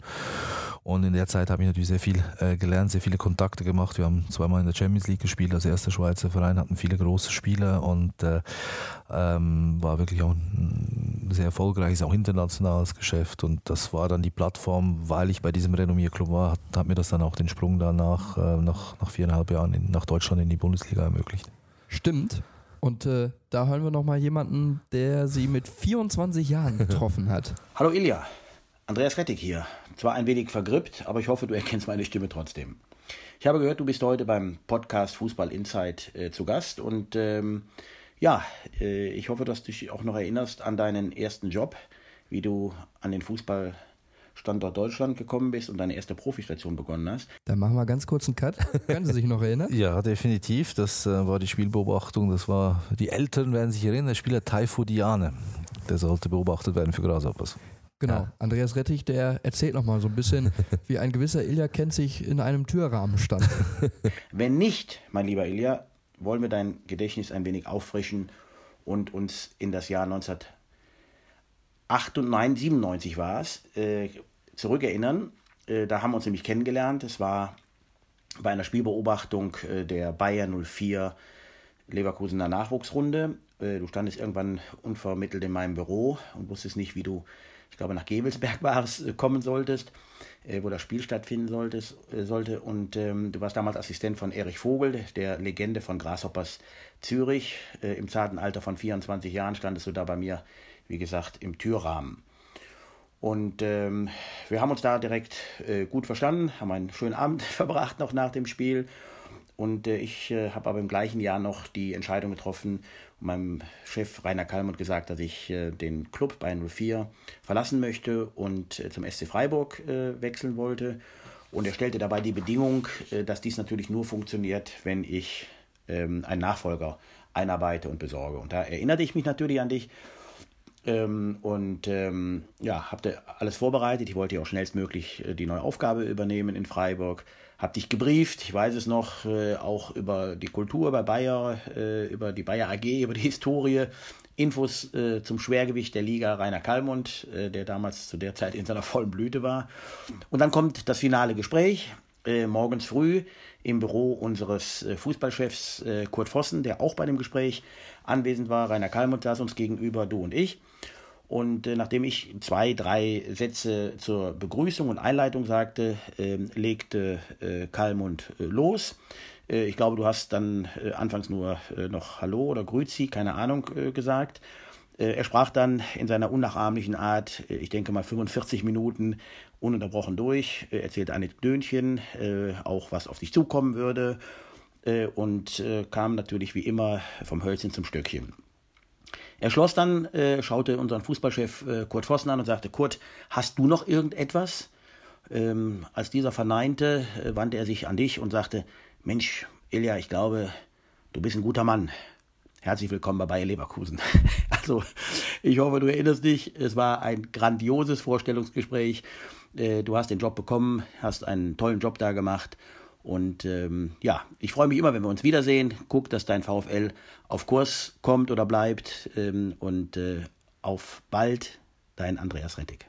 Wie fühlt man sich, wenn man die Geschichte jetzt nochmal so erzählt bekommt? Sie haben ja auch sehr, die ganze Zeit ein breites Grinsen im Gesicht gehabt. Ja, das, ist, das hat sich tatsächlich genauso abgespielt. Das war das ungewöhnlichste Jobinterview oder Vorstellung und ähm, ähm, muss sagen, auch äh, auch äh, damals und wir sind auch tatsächlich immer noch in Kontakt, auch sehr vertrauensvollen Kontakt mit Andreas Rettich und hat mir da wirklich sehr geholfen, die Chance ermöglicht und ähm, ich glaube, wir ticken da auch in vielen Dingen auch, auch gleich. Und ähm, ja, das, das war schön. Damals auch übrigens der, der erste Kontakt, wenn man so will, im VfL, weil zu diesem äh, Nachwuchsrundenspiel, das war in, in, in Ennepetal, hat mich dann äh, der Jupp Nehl gefahren in seinem Auto. Ähm, und ähm, ja, das war dann so äh, der Anfang. Und äh, ähm, hatte dann auch das Glück, eben quasi die, die schönste Zeit äh, von Bayern 04 in den sechs Jahren dann darauf mitzuerleben. Mit, Champions League. Äh, Champions League mit äh, vielen Dramen, äh, mit Höhen, mit Tiefen, mit äh, äh, wirklich großartigen Spielern, mit Trainern, mit, also in den sechs Jahren, ich glaube, das waren sechs Jahre wie anderswo 30 Jahre. Ja. Und ähm, dass man sowas dann erleben darf, gerade zum Anfang einer Karriere, das ähm, ja, kann man nur dankbar sein und da wie gesagt, gilt, gilt dies äh, Rainer Kalmund und, natürlich auch Andreas Rettich. Ein wesentlicher Bestandteil in der Geschichte war natürlich Rainer Kallmund. Sie galten dann immer so als, als Schützling von Kalli in Leverkusen. Wie hat sich das dargestellt? Also wie, wie haben Sie das wahrgenommen? Ja, wir waren äh, sehr familiär. Das äh, gibt es heute, glaube ich, im Fußball nicht mehr, aber äh, der ganze Club, wir, wir, wir fuhren gemeinsam in Urlaub mit, mit der Führung, mit Mitarbeitern, mit dem Platzwart und ähm, haben auch bis heute noch, auch, noch Kontakt zu, diesen, zu diesen Leuten. Da war noch letztens beim 70. Geburtstag von Kali, das war wie ein großes Klassentreffen zusammenkommen und wo sich dann eben nicht nur die, die handelnden Personen, sondern auch die Frauen und Freundinnen und, und, und alle kennen. Also das war ähm, extrem familiär. Das hat natürlich äh, Kali ähm, aufgebaut mit seiner Art, indem er wirklich auch zu den Menschen geschaut hat und das, äh, dieses Klima gepflegt und ähm, außergewöhnlich gemacht hat. Äh, für ihn kamen dann die Mitarbeiter immer wirklich an erster Stelle und eben auch nicht die Führenden, nicht die Spieler, sondern eben auch die, die einfachen Mitarbeiter. Und das hat alles so motiviert, dass äh, ja, ich habe selten so, so, so, ähm, so einen Antrieb gesehen, so einen Perfektionismus wie bei Leverkusen. Ich glaube, wir waren damals der, der, der bestorganisierte Verein der Welt. Also bin ich ziemlich überzeugt, wir waren Beispiel oder, oder der, das, das, der, der Club, der als Beispiel diente bei, bei der UEFA für die Champions League. Wir waren bei der FIFA hoch angesehen. Also das war schon außergewöhnlich, diese Zeit. Und das hat er alles aufgebaut. Und ähm, es war aber auch eine extrem schöne Zeit, weil wir haben so viel erlebt. Und äh, wie gesagt, sowohl im Geschäftlichen als auch im, im Privaten. Und ähm, das sind Erinnerungen, die natürlich für immer bleiben. Und jetzt, wo ich ähm, etwas näher dran bin wieder, dann äh, sind, leben die Kontakte wieder auf und man sieht sich auch äh, zwischendurch mal und äh, erzählt von früher und ähm, ja, sehr, sehr schön. Gab es da vielleicht Neider, Leute, die gesehen haben, so ein bisschen, der kann so gut mit dem Kali? Ja, gut, klar. Ich meine, also gut, auf der einen Seite war es ein Vorteil, immer jung zu sein, weil äh, das, ähm, die Leute haben schon gesagt, wenn der mit so jungen Jahren da bei Leverkusen ist und, und der Kali vertraut ihm zu 100 Prozent, dann ähm, muss der auch was können. Also das war eher ein Vorteil. Also wäre schön, wieder heute jünger zu sein, weil man das ist einfacher, glaube ich, dann auch reinzukommen. Ähm, klar, in dem Geschäft ist es, äh, ist es immer so. Ich glaube, in der, in der damaligen Zeit ähm, weniger vielleicht, aber ähm, dass man natürlich immer äh, wie auf Eiern laufen muss in der Branche, ist einfach so, weil äh, es ist so, heute sogar noch extremer und machen wir uns nichts vor, es gibt halt äh, viel mehr ähm, Kandidaten oder, oder Suchende als Jobs und man kann der Beste sein, wenn kein Job, kein Platz frei ist, dann kriegst du auch nichts und äh, das äh, nimmt dann äh, immer intensivere äh, Formen oder treibt immer verrücktere Blüten, wo, wo wir dann ja auch bei jedem Spieltag hier bei uns, äh, da sind auch jede Menge Geschäftsführer und Sportdirektoren, mhm. die einfach vorbeikommen und ja, früher wäre man vielleicht gesagt, das ja, bleibt doch wenigstens im Hintergrund oder schämt ihr euch nicht. Heute passiert genau das Gegenteil und äh, man zeigt sich, man will sich ins Gespräch bringen und damit muss man halt hier leben. Also was das angeht, ja, ich glaube, man kann sich nie sicher sein. Das war damals aber vielleicht noch ein bisschen auch entspannter, weil es gab kein, kein, keine sozialen Medien, äh, es gab keine Fotohandys, wie auch immer. Also das war schon eher noch mit offenem Visier damals, ja. Also die gab es sicher, aber das, das habe ich jetzt nicht so wahrgenommen damals. Mit offenem Visier ist, glaube ich, auch ein gutes Stichwort für Rainer Kallmund. Der trägt sein Herz so, so auf der Zunge, so tritt er zumindest auf. Gab es mal eine Situation, wo sie beide mal so richtig aneinander gerasselt sind, sich vielleicht auch mal richtig die Meinung gegeigt haben? Ja, nur einmal ganz am Anfang, das war eine Lektion, klar, das äh, war übrigens äh, ja, vor dem Spiel gegen den MSV Duisburg auswärts in der Wedau und ähm, hatte dann eine VIP-Karte auch bekommen und äh, sollte auch dahin fahren mit, mit dem Paul Steiner zusammen, er war Scout damals und ähm, an diesem Tag ähm, habe ich dann den Vertrag mit unserem Torwarttrainer ausgehandelt und ähm, mein Mentor bei, bei Grasshopper Erich Vogel hat mir was ganz Schlaues beigebracht. Das hat er erfolgreich angewandt in der Schweiz. Das, der Torwarttrainer hatte eine Prämie, wenn der, der Club zu Null gespielt hat, also wenn sein Schützling kein Gegentor kassiert hat. Und das fand ich super, weil da zusätzliche Motivation habe das mit eingebaut. Und ähm, als das Kali dann gesehen hat, dann äh, rief er grün an und wäre fast aus dem Fenster gesprungen. Das größte Blödsinn, den er je erlebt hätte. Und äh, ich musste mir dann einiges anhören. Die Prämie blieb dann aber drin, also so war er dann auch. Ne? Aber ich musste meine VIP-Karte abgeben.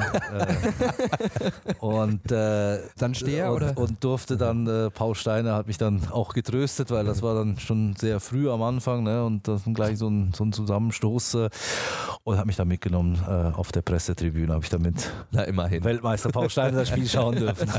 Großartige Geschichte. Jetzt haben wir ganz viel über Rainer Kallmund gesprochen und über ihre Zeit Jetzt wollen wir den Kali auch mal hören, oder?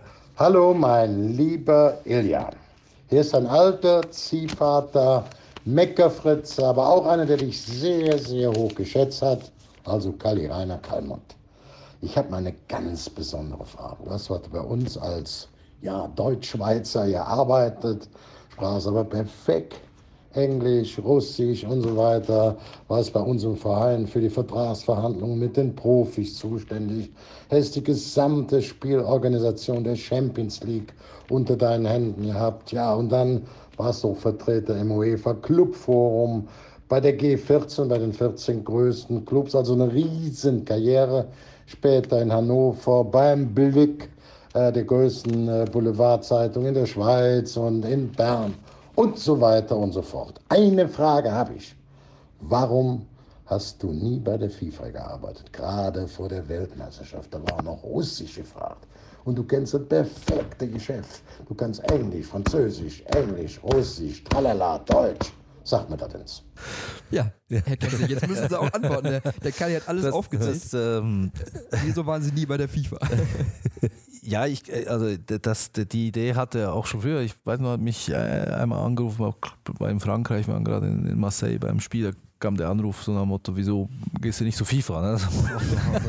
Einfach so. Ich, kann man ich habe da eine Idee, mal. Klassischer Samstag. Äh, wenn wir k- kurz noch den Liga halt sicher mit so Show, wir haben ja noch ein wichtiges Spiel, äh, aber nein, in der Tat, ja, ich, ich glaube, ähm, äh, zwei Dinge. Ich glaube, bei der FIFA ist es sehr, sehr, sehr schwer reinzukommen, ist, weil es nur ganz wenige Jobs gibt und äh, die Leute, die da sind, die verteidigen diese Jobs aufs, aufs, bis aufs Blut eben.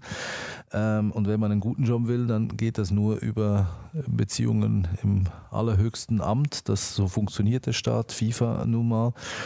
Und ähm, da, da, da muss man lange drauf hinarbeiten und ähm, ich persönlich die Perspektive nie gesehen, auf etwas hinzuarbeiten, was ja, was vielleicht sowieso auch nie eintritt, weil das dann von, von, von eben von Personen abhängt, die gerade im Amt sind oder nicht im Amt sind. Und äh, die niederen Jobs, das sind Beamtenjobs, äh, das, äh, da fehlt einem wirklich dann das Adrenalin des, des Clubfußballs. Und ähm, vielleicht äh, war ich dann auch noch zu jung. Also ich komme ja so langsam dann eher in das Alter, wo ich so FIFA-tauglich bin. Wahrscheinlich immer noch zu 46 jung. Jahre.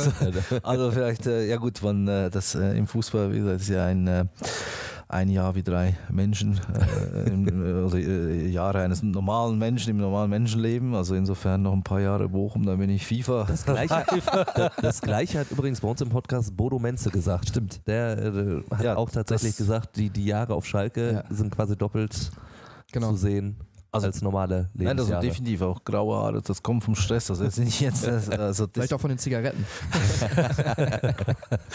Nein, also da, da, ja, also vielleicht irgendwann mal, wieso nicht? Ähm, und ähm, Gerade ja, ich meine, klar, im Nachhinein ist man immer schlauer. Ähm, wahrscheinlich hätte ich auch gar nicht jetzt äh, ihn verlassen sollen damals, äh, als ich nach Hannover bin. Dann war man immer jung, ungestüm und er hat da wirklich alles äh, dran gesetzt, auch noch mich zu halten. Und äh, ähm, sein Rat zu hören ist schon nicht äh, falsch und äh, vielleicht kommt ja dieses Thema irgendwann mal mit dem Alter wieder. Und äh, aber bis dahin würde ich sagen, lieber Kali, da mm, fehlt noch, würde mir das Adrenalin fehlen und äh, ähm, ist es gut, so wie es ist zurzeit.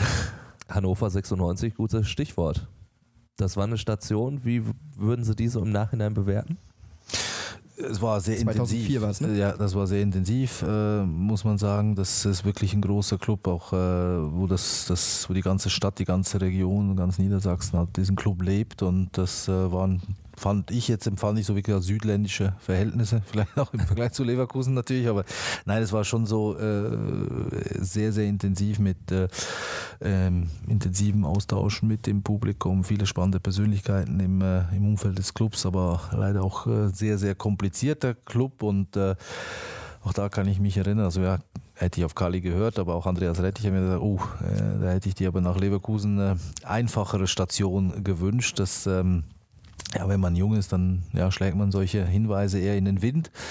Aber das war natürlich eine maximal schwierige äh, Medienlandschaft, ein maximal schwieriges Umfeld mit vielen ehemaligen Spielern, mit, mit äh, Gremien, mit, mit Menschen, die halt reinreden wollten. Und ähm, wahrscheinlich hätte es in dem Moment mehr Politik als Management äh, gebraucht, wenn äh, auch trotzdem, ich glaube, ähm, im Nachhinein äh, wir keinen so schlechten Job gemacht haben und äh, eben auch Martin Kind sich nachher auch öffentlich positiv geäußert hat mit etwas Abstand. Mit etwas Abstand. Mit etwas Abstand, aber immerhin. Und äh, das, ähm, das äh, ja, war, war, wie gesagt, äh, trotz allem eine schöne Zeit. Also muss sagen, wie gesagt, intensiv, äh, aber äh, viel aufgebaut. Die Mannschaft hat noch lange weiter äh, so zusammengespielt, die wir da aufgestellt hatten. Und also insofern fand ich das alles in Ordnung, aber es ist halt ein Club des Weg, der, der vielen Wechsel und ähm, Auch heute noch, wenn man da mal ehrlich sein darf, kann.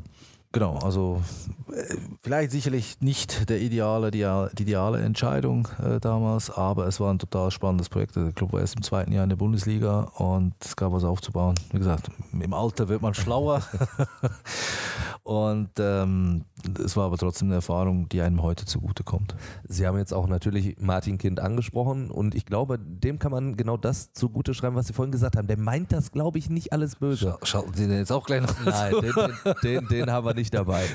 Die, die Frage wäre Aber nur einer wirklich, kommt noch. Ist, ist, er, ist er wirklich nach außen, wirkt er immer wie ein, wie ein schwieriger Typ. Den, also den wünscht man sich eigentlich nicht unbedingt so, so als äh, Geschäftspartner, sage ich jetzt mal so ein bisschen flapsig. Wie war die Zusammenarbeit? Nein, also es war damals nicht so extrem. Ich kann es natürlich jetzt auch nur von außen beurteilen. Und ich glaube, äh, ja, es tut mir auch, auch leid, weil er hat ja den Club wirklich äh, ähm, ähm, von, dem, von, dem, von dem ausgerettet und Ja. hat enormes aufgebaut. Und äh, dieses Denkmal äh, stürzt gerade ein bisschen wieder ein leider. Und ähm, die Zusammenarbeit war, war korrekt, also war äh, respektvoll, war anständig und er hatte seine Methoden, wie er gearbeitet hat. Äh, das ist auch absolut in Ordnung. Das ist, glaube ich, sonst schwierig, eben ein, ein internationales Hörgeräteunternehmen äh, äh, zu führen und gleichzeitig noch einen Bundesligisten. Und äh, klar, legendär natürlich immer seine Aktnotizen, die dann morgens kamen und die man beantworten musste. Und aber ansonsten kann ich, also mh, viele Aussagen, viele Verhaltensmuster, die ich jetzt sehe, das, das kannte ich so nicht. Und äh, nochmal, ähm, er war ähm, immer respektvoll und eben auch, hat mich auch sehr gefreut, dass er dann mit Abstand auch immer gesagt hat, dass das ein guter Job war. Und äh, wie gesagt, also würde jetzt auch nichts Schlechtes über ihn sagen. Der Club ist schwierig, ist äh, kompliziert und ähm, das ist halt nun mal so bei Traditionsvereinen. Das, das, das ist in Köln und in Frankfurt nicht anders. Und äh, ähm, ich glaube, ich würde den Club trotzdem jedem empfehlen, aber halt mit Erfahrung und mit viel politischem ähm, Gespür oder, oder, oder ähm, Kompetenz, äh, um, um in diesem äh, Gebiet da sich zurechtzufinden, dann ist es aber trotzdem, bleibt und, und ist und bleibt das ein schöner Verein trotz allem. Damals- Aber wir haben sie jetzt geschlagen, also was will man mehr, ne? wir stehen Ja, vor ne, ihnen. Dann, dann ist ja alles gut aus VfL-Sicht. Damals auf der Trainerbank saß auch nur so eine Art Eigenbrötler, sag ich mal. Ewald Lien, der hat in seiner Biografie geschrieben, sie beide hätten hinterher nur noch schriftlich miteinander kommuniziert. Ist da was dran? Gab es da wirklich keinen persönlichen Austausch mehr? Also so, äh, dass es nur noch schriftlich gewesen wäre, mag ich mich jetzt wirklich nicht erinnern. Es ähm, war ähm, schwierig. Ich, äh, er hat sicher recht. Er ist ja auch kein, kein einfacher Typ in dem Sinne. Und äh, ich war aber jung und wild und äh, das äh, war noch nicht mal böse Absicht, aber ähm, das hat nicht wirklich so funktioniert, wie es funktionieren sollte. Das kreide ich mir auch an, das weiß er auch. Und äh, Was haben Sie da vielleicht, wenn ich da ganz kurz reinhaken darf, was haben Sie da vielleicht aus heutiger Sicht falsch gemacht oder würden Sie anders machen? Ich glaube, die Konstellation war, äh, dass man es vielleicht auch unterschätzt hat, äh, oder ich unterschätzt habe, halt die starke Persönlichkeit und äh, von Ewald Lien, den man halt dann auch machen lassen muss und der sich auch wirklich um viele Dinge gekümmert hat und der viele Dinge auch entwickelt hat, voranbringen wollte in einem Club, der halt eben erst gerade aufgestiegen war. Aber wenn man natürlich eben ganz frisch ist und kommt und äh, dann will man ja selber entscheiden und will die Dinge selber auch bestimmen und äh, das, das konnte nicht funktionieren. Abgesehen von davon, dass natürlich die Konstellation ein bisschen unglücklich war. Er war schon da, hat den Club vor dem Abstieg äh, gerettet äh, und dann kam ich dazu. Das, äh, glaube ich, ist ein Modell oder eine, eine Konstellation, die heute eben ja die Clubs versuchen auch zu vermeiden, weil dann weiß man nicht, wer hat Da war wahrscheinlich sagen. dann auch der Altersunterschied wieder. Das kam noch Faktor. dazu, Ja. also das war, wie gesagt, das äh, würde heute, glaube ich, anders laufen und ähm, ja, äh, bedauerlich vielleicht, äh, es war aber trotzdem nicht unerfolgreich und ähm, das ist, aber da muss ich jetzt widersprechen, dass wirklich nur noch äh, schriftlich, daran kann ich mich jetzt nicht erinnern, es äh, gab definitiv Phasen, wo es dann weniger Kontakt in dem Sinne auch gab, aber ähm, dass man gar nicht miteinander gesprochen hat, das, da kann ich mich nicht erinnern, nein. Bücher müssen sich ja auch verkaufen. ein paar kernige, Ich will nichts unterstellen, ein paar aber kernige Aussagen sollten natürlich dabei sein. Nach Hannover gab es dann sozusagen eine, ja, nennen wir es Fußballpause. Da haben sie dann mehr oder weniger die Seiten gewechselt in Journalismus rein, unter anderem dann Blick, Sportchef, Kolumnist bei der Neuen Zürcher Zeitung.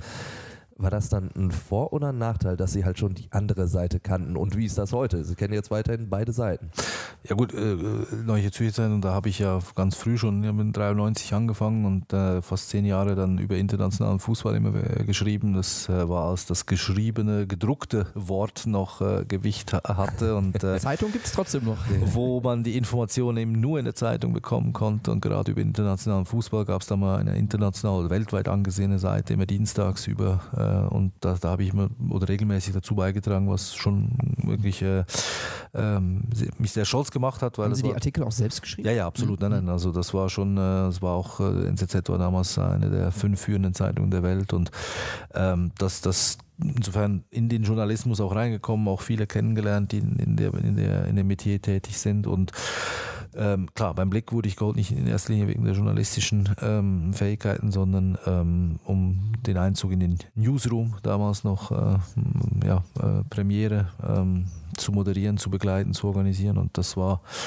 auch äh, extrem spannend, weil es ging halt nicht nur um, äh, äh um, um, Medien, also um, um, um, Zeitungen, es ging auch um, um äh, Fernsehstationen, wir hatten Radiostationen, um Events, äh, um äh, Vermarktung und das alles zusammenzubringen. Das war, war also empfand ich als extrem spannende Aufgabe, hätte mich auch weiter gereizt, aber sozusagen der Ruf der Wildnis, die Rückkehr in den Fußball, das war dann ja in dem Moment Moment ähm, vielleicht zu groß, aber äh, ich konnte mir damals wirklich vorstellen, in dem Bereich zu, zu bleiben und hatte dann eben auch, auch die Aussicht, dass man sagt, im Konzern ähm, auch äh, jederzeit irgendwie Tätigkeiten ausüben zu können, weiterkommen zu können, aufsteigen zu können. Aber ja, der Ruf des Fußballs äh, war zu laut und ähm, ob das eine richtige Entscheidung war oder nicht, man, das weiß man dann immer irgendwann 10, 20, 30 Jahren. Aber also definitiv dieses äh, Medienschaffen und auch zu erleben, wie Kollegen im, äh, über gerade jetzt im Fußball berichten und äh, ähm, wie, das, äh, wie, die, wie die andere Seite tickt, wie sie Dinge aufnehmen, wie sie funktioniert, äh, das hilft mir heute auch nochmal extrem, finde ich. Finde ich gut, dann verstehen Sie vielleicht manche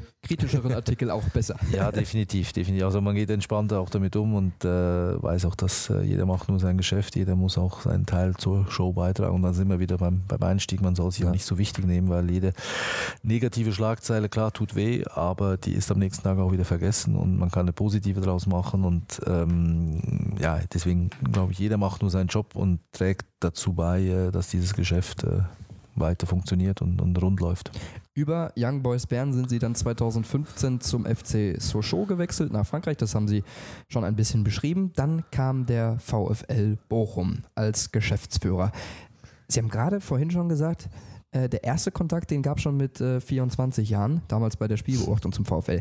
Wie ist dann jetzt der Kontakt weitergegangen und äh, auch kurz vor Ihrer Verpflichtung? Wie, wie lief das ab?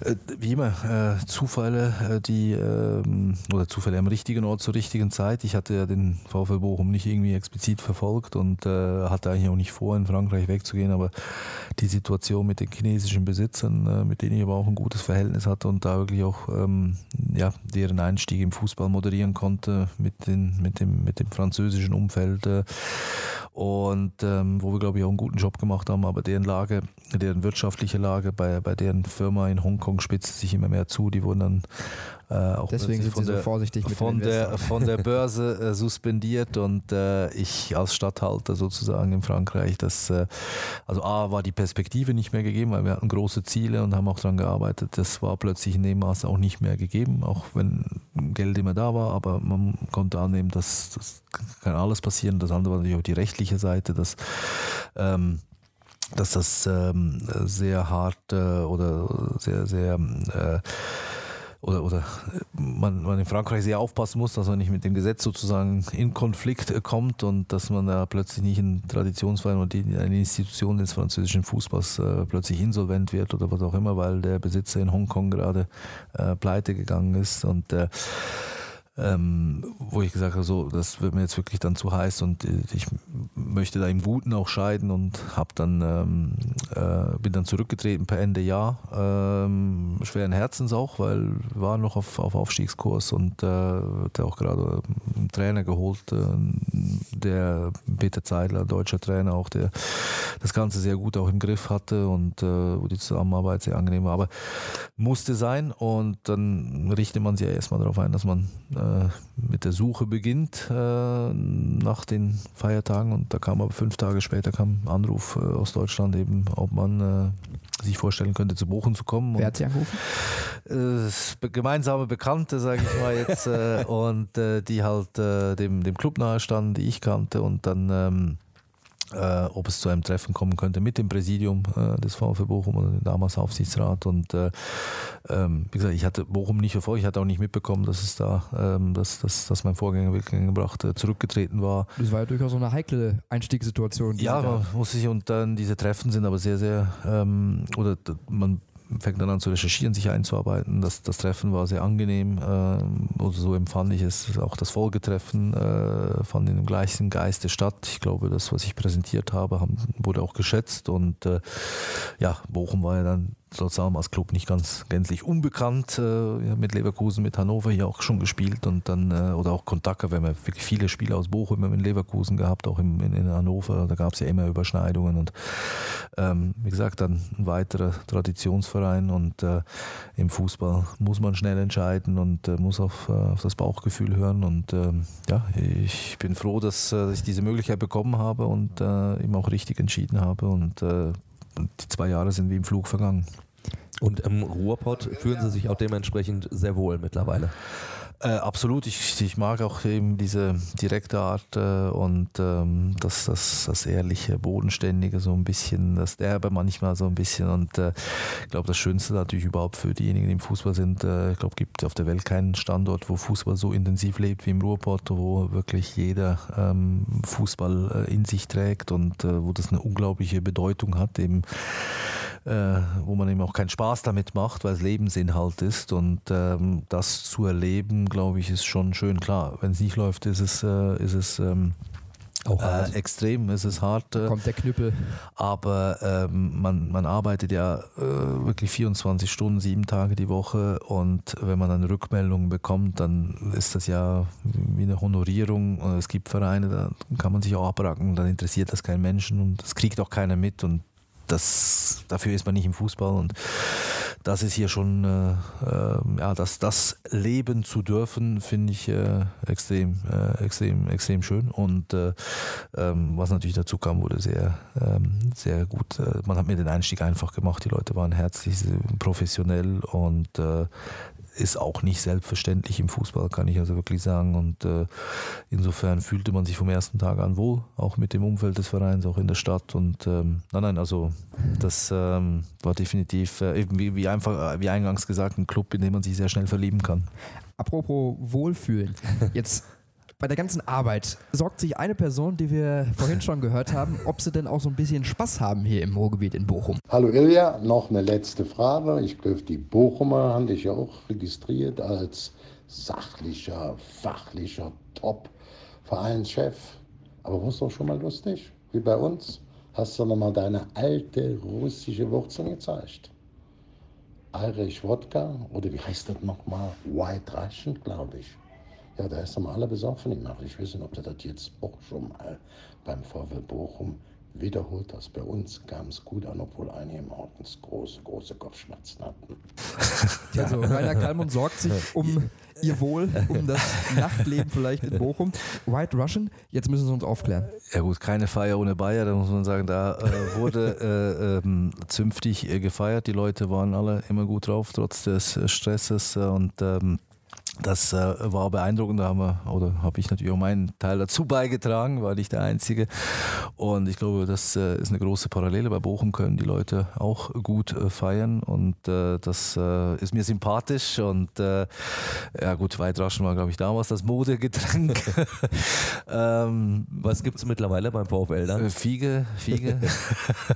gut, gut an. Aber vielleicht, wie Kali sagt, vielleicht müssen wir das wieder mal einführen. Und, Was kommt ähm, da rein? Also das würde mich jetzt mal aus ganz natürlich nicht persönlichen Gründen interessieren, aber. White Russian, das ist äh, Wodka, Kalua und Milch. Äh, das äh, Kann ich sehr empfehlen, allerdings nicht äh, den ganzen Abend, wie ich es mal gemacht habe. Das äh, würde ich abraten von aufgrund der Milch, aber äh, ähm, nein, sehr lecker. Und äh, müsste man in der Tat vielleicht mal hier auch anbieten. Und äh, vielleicht brauchen wir dafür mehr magische Nächte, magische Freitagabendnächte. Und die werden auch kommen. Und dann werden wir uns dann auch einen Schluck genehmigen auf den Sieg, weil wenn man viel hart arbeitet, muss man auch hart feiern. Die Der. Pokalabend gegen die Bayern wäre Genau, vielleicht wär- am wär ein Ende so ein Abend gewesen. Ja, das, äh, da werden sicher gewisse Dämme Dienstag. gebrochen, aber Ja, ähm, ist egal. das, äh, da waren wir froh, dass das so äh, gelaufen ist, wie es gelaufen ist. Ich glaube, da hätte äh, auch da wieder stand, stand die Mission unter guten Stern. So ein Spiel kann auch mal anders ausgehen.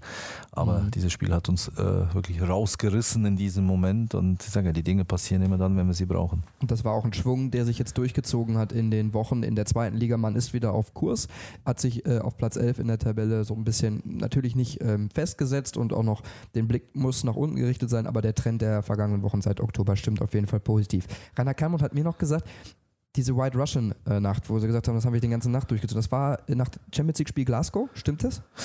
Nee, Glasgow, ja gut, Glasgow war nicht, wir haben ja da äh, trotz äh, herber Enttäuschung gefeiert. Äh, das war ja das Jahr, wo wir ähm, dreimal äh, Zweiter wurden und äh, ich war jeden, jeden Abend oder die Tage davor ging ich in der, in der Wohnung raus, habe die Tür zugemacht und sage, das nächste Mal, wenn ich durch diese Tür komme, äh, habe ich eine Medaille um oder komme als deutscher Meister zurück. Äh, war natürlich dann nur Drama und ähm, der Krönung war eben das verlorene Champions League-Spiel, was gar nicht verloren hätte werden müssen. Berbatov hat da Chancen versiebt, wenn Real Madrid den Torwart nicht hätte wechseln müssen, verletzungsbedingt und der Casillas einen unfassbaren Tag gehabt hätte.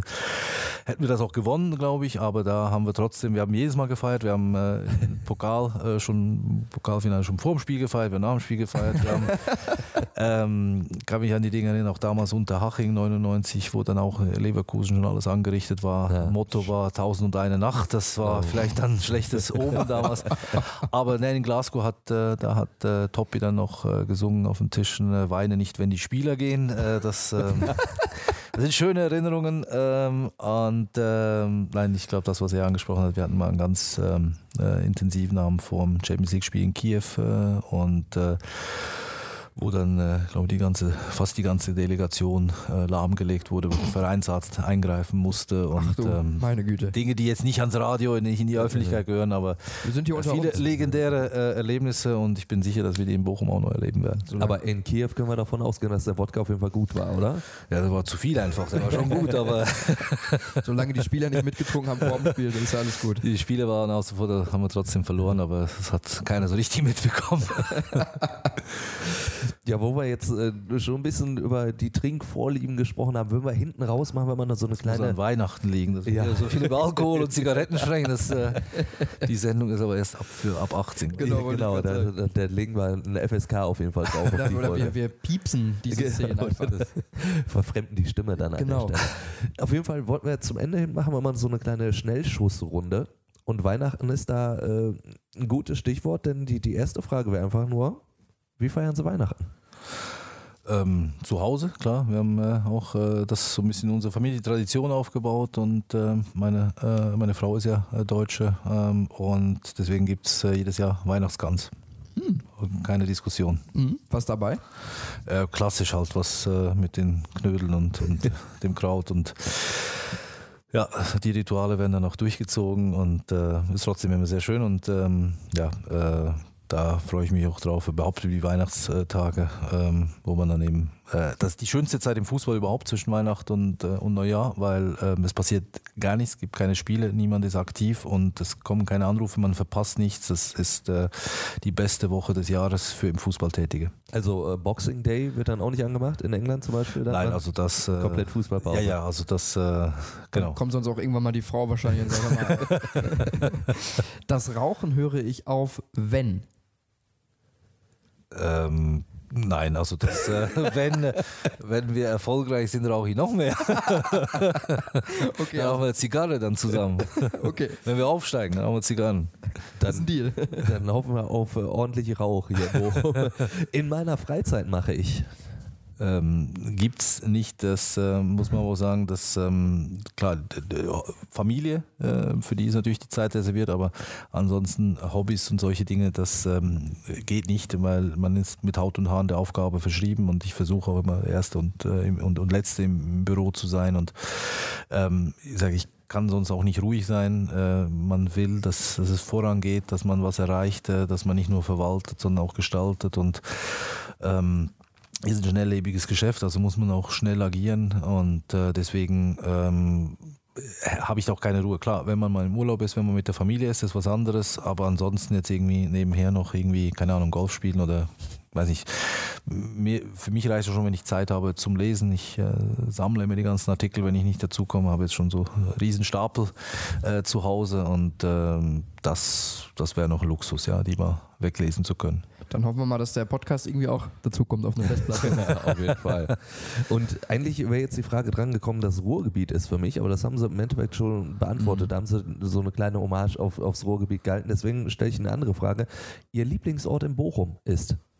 Oh, ähm, ja, so, so viel oder so oft, dass ich Orte besuche, aber ähm, das Bermuda-Dreieck. Das Bermuda-Dreieck, ja, gar noch nicht so oft, weil äh, man sollte gewinnen und sollte Freitagabend sein und so weiter. Also, das wird vielleicht noch kommen, aber ähm, oft mit Kollegen, Freunden im Jammers, unserer Stammkneipe und äh, auch immer sehr schön, sehr gesellig da. Ähm, aber es gibt natürlich so viele schöne Orte. Im Hufeisen nach Spielen, das ist auch legendär, habe ich gelernt. Äh, nein, also ähm, so ein Lieblingsort äh, per se nicht, aber ich hätte gedacht, das war Jokers Ruhrstadion. Ja, das ja, hätte ich das, äh, habe ich mir auch gedacht. haben sie noch geschafft, ja. noch, noch die Kurve bekommen. Der VfL Bochum in drei Jahren steht. Ja, wenn man das äh, wüsste, ich glaube, wie gesagt, der Erfolg ist äh, planbar, aber nicht das Timing. Und ich glaube aber, wenn wir in diesem Tempo weitermachen und nochmal jetzt nicht nur die Ergebnisse Woche für Woche betrachten, sondern wirklich was drumherum passiert, was wir aufbauen, dann glaube ich, äh, wenn wir das Tempo beibehalten, sind wir in drei Jahren verdammt weit. Und äh, ich bin auch überzeugt, dass in drei Jahren viele Dinge eben äh, laufen, sei es unser Entwicklungsplan, vielleicht ist ein Investor da, dann haben wir Möglichkeit ganz anders zu agieren und werden die Basis, wie gesagt, festigen. Ich persönlich glaube daran, dass es möglich ist, sich festzulegen, ob das in drei, zwei oder fünf Jahren ist, keine Ahnung. Aber wie gesagt, und wie eingangs gesagt, wenn man eine Entscheidung mehr richtig als falsch trifft, dann ist man im Fußball gut unterwegs und ähm, das nehme ich für uns in Anspruch. Und wenn man ein Tor mehr schießt als der Gegner, ist man noch besser unterwegs. Das kommt wahrscheinlich auch. Das war die Ableitung davon. Der VfL oder mein Wunsch für den VfL Bochum im Jahr 2020 ist. Ja gut, zuerst mal, dass wir ähm, nicht eine, eine Rückrunde spielen, die nicht schlechter ist als die Vorrunde und äh, erstmal ähm, uns sichern, weil die Liga ist ähm, mörderisch und ähm, die Anzahl Punkte, die die Konkurrenten haben, deutet wieder darauf hin, dass es am Schluss in den letzten Spieltagen entschieden wird, also nervenaufreibend wird und das äh, blockiert Entwicklung, das, das äh, treibt alle in den Wahn und das muss dann auch gut gehen. Also das wäre mein größter Wunsch. Ich glaube, wenn wir die Saison überstehen, dass wir dann sogar vielleicht gestärkt daraus hervorgehen in die nächste Saison, weil viele Dinge ja auch schon auch äh, angerissen wurden. Der Umbruch, ja, man kann drüber, man kann ihn belächeln, aber er läuft und er wird uns vielleicht dann erst nächstes Jahr ähm, einen Vorteil bringen. Ähm, ich bin da grundsätzlich positiv, aber man muss die Anspannung, deswegen sage ich, die Anspannung muss 2020 hoch bleiben. Äh, wir dürfen jetzt nicht einfach denken, wir sind zu gut, äh, um da unten reinzurutschen, ähm, sondern ähm, jedes Spiel ist ein Endspiel und äh, so sollten wir es auch angehen, sonst vom Spieler angehen, in ihren Köpfen. da können wir meistens nur hoffen, aber ich glaube, der Trainer kriegt das schon hin. Schade, wir sind am Ende mit ja. unserem Podcast. Ich hätte gerne noch weiter gesprochen über White Russian, über den VfL Bochum. Jetzt. Oder vielleicht trinken wir ja gleich noch einen. Ja, ich weiß nicht, ich glaube, hier steht Apfelsaft leider noch. Ist ja schon nach elf. Genau. 12 Uhr durch. Also. Das wollte ich gerade sagen, ist auch schon Freitag. Ja, genau. Machen wir eine Weihnachtsfeier. Also mir hat riesigen Spaß gemacht. Vielen, vielen Dank für Ihren Besuch. Ja, ich ich habe zu danken. Das äh, hat auch mir Spaß gemacht, auch wenn ich jetzt meinen Ruf ruiniert habe. äh, aber ähm, die Leute, ich bin gespannt, wie man jetzt mir begegnet. Äh, ich glaube, im Ruhrgebiet kommt das sehr gut. Das, ich glaube, die äh, bieten Ihnen alle direkt eine Zigarette. also so schlimm ist es dann doch nicht, wie es dargestellt wurde. Wie gesagt, das äh, wir sind in der Showbranche. ja, das äh, stimmt so. Aber natürlich müssen wir dann auch ernsthaft bleiben. Und das waren wir, glaube ich, auch in der Runde. Absolut. Nein, hat richtig Spaß gemacht und ähm, ja, frohe Weihnachten. frohe Weihnachten. Schließen wir uns an. Und ansonsten, wenn ihr natürlich noch Fragen, Anregungen, Kritik habt, Lob, äh, dann schreibt uns das einfach in die Kommentare. Schreibt uns das auf unserer Fußball-Insta Facebook-Seite, über Twitter. Und ansonsten über die eine oder andere nette Bewertung freuen wir uns auch immer. Ciao. Ciao. Tschüss. Fußball Inside, der Fußball-Podcast mit den Experten von Funke Sport und den Lokalradios im Ruhrgebiet.